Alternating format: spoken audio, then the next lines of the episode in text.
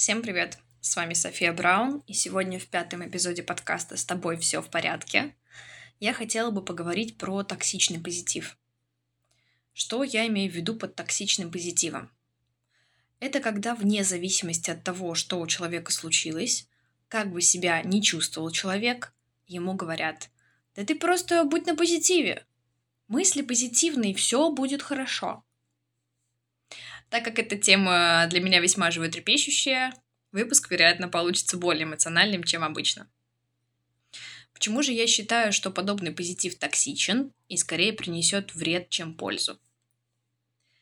Во-первых, когда человек сталкивается с каким-то условно негативным для него событием, он испытывает ряд малоприятных эмоций.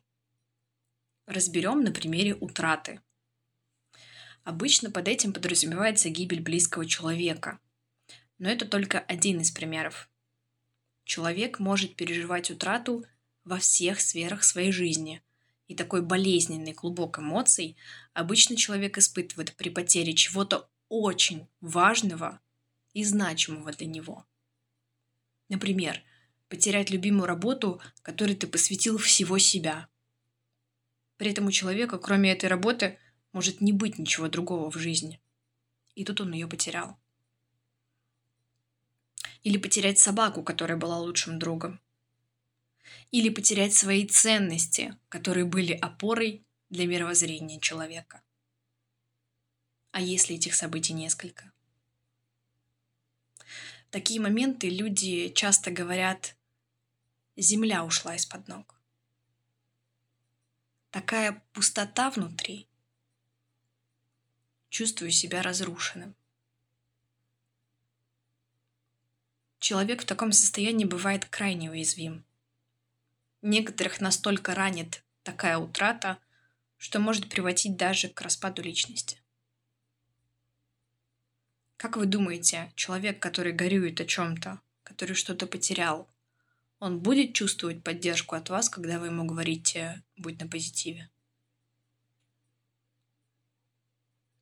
Получается, что человек, который говорит «да все в порядке, будь на позитиве», может обесценивать то, что было настолько значимо для другого.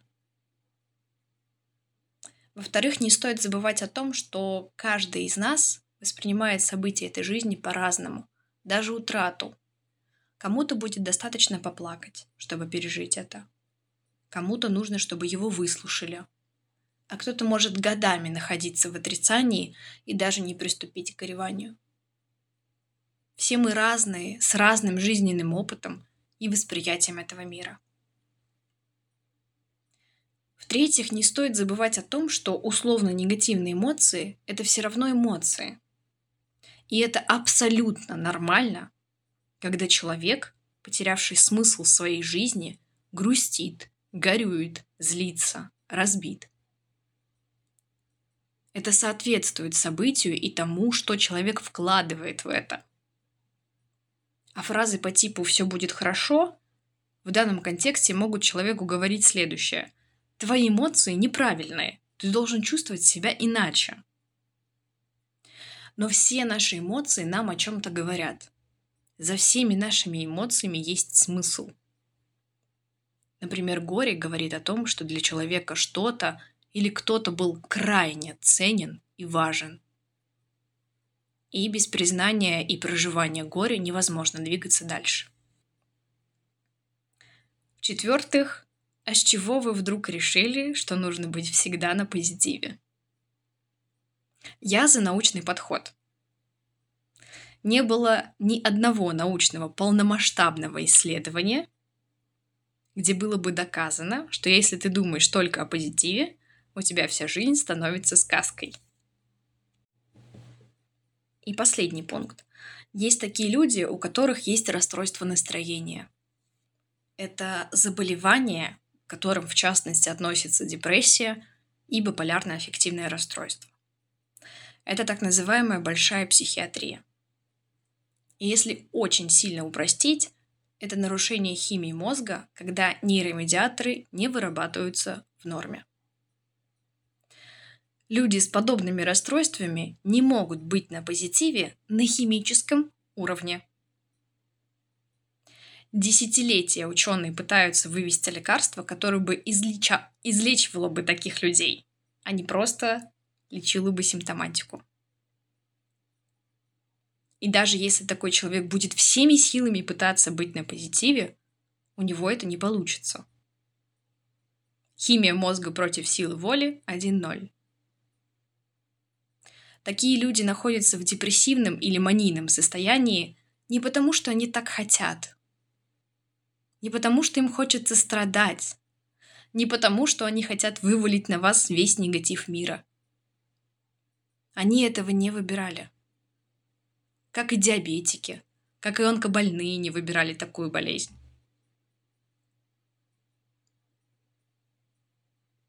Вы же не скажете диабетику, да чего ты опять со своими шприцами?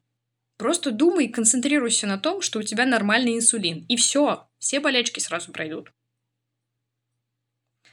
И это все упрощается, если человек знает о своей болезни и сообщил вам об этом. Многие же из людей с подобными заболеваниями не говорят о своих недугах. Как минимум потому, что в обществе до сих пор несерьезно относятся к этим болезням – и воспринимают людей как безвольных, ленивых, любящих пострадать. А еще есть ряд людей с недиагностированными заболеваниями по разным причинам. Возможно, для них это состояние было всю жизнь таким и не с чем сравнивать. А возможно, они боятся или не знают о существовании таких болезней. Более того, в обществе часто можно слышать мифы о подобных расстройствах. К чему это я? Даже если перед вами близкий человек, или знакомая, или подруга, или родственник, и вы всех их знаете как облупленных, некоторые вещи могут быть скрыты даже от них самих.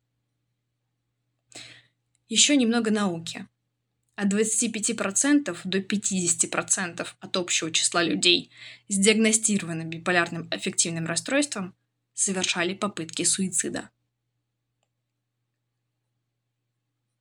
От 4 до 19% погибли по этой причине.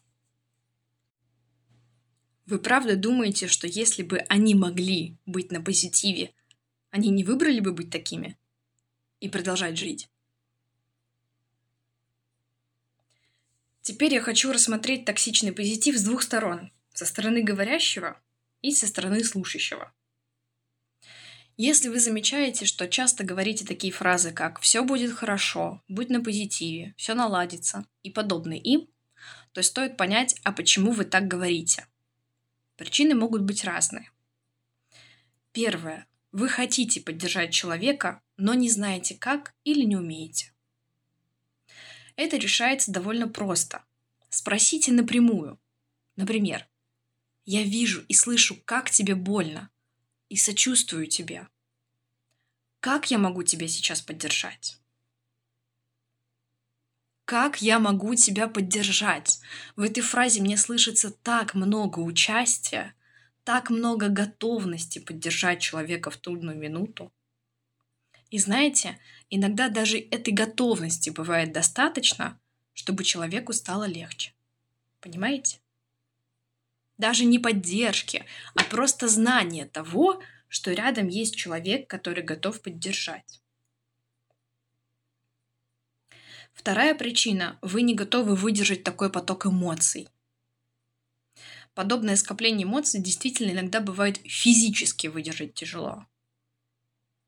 В этом случае, чтобы не сделать хуже себе, стоит сказать об этом собеседнику. Например, «Я вижу и слышу, как тебе сейчас плохо но, к сожалению, я не в силах сейчас оказать тебе поддержку.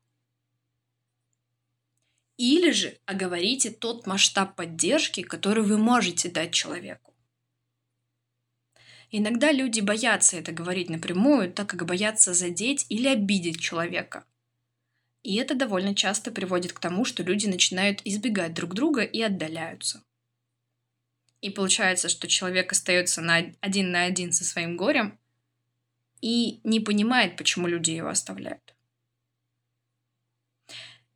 Если же вам говорят фразы по типу «Конечно, меня все оставляют», «Никому до меня нет дела» и подобные им, которые по факту являются манипуляцией, стоит задуматься, а такие ли вы уж близкие люди.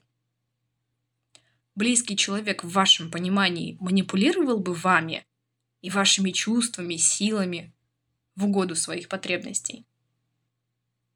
Может быть, в ваших отношениях фокус внимания смещен на одного из двоих? Хотите ли вы таких отношений? Нужны ли они вам? И третья причина, которую я сегодня озвучу. Возможно, вы не выдерживаете чужих эмоций, так как вам самим нельзя испытывать негативные эмоции. Это хорошо заметно, если в вашей семье было принято не горевать, а, например, идти чем-нибудь полезным заниматься. Разумеется, это в кавычках. Если вам интересна эта история, ее можно раскопать в работе с психологом. Теперь сторона, которая сталкивается с токсичным позитивом. Что делать, если вам говорят «будь на позитиве»? Тут все взаимосвязано с тем, что было сказано ранее. В первую очередь можно задать человеку один простой вопрос. Зачем ты мне это говоришь? Чтобы поддержать? И это очень важный момент, потому что если человек действительно хочет вас поддержать, в этом месте вы сможете найти и проговорить такой вид поддержки, который бы устраивал обе стороны. Например, вам достаточно, чтобы человек просто физически был рядом или выслушал бы вас, возможно, даже ничего не говоря. Если же в ответ вы услышали что-то другое, а не поддержку – Важно обозначить то, чего вам хочется от человека напрямую. И здесь важно помнить о том, что не все смогут дать вам то, что вы хотите. Как я говорила раньше, человек может просто не выдерживать те эмоции, которые испытываете вы. Все мы разные. Но в этом месте появится ясность внутри ваших отношений. И будет понятно, как можно общаться друг с другом, а как не стоит. На этом все. Просто знайте, что с вами все в порядке.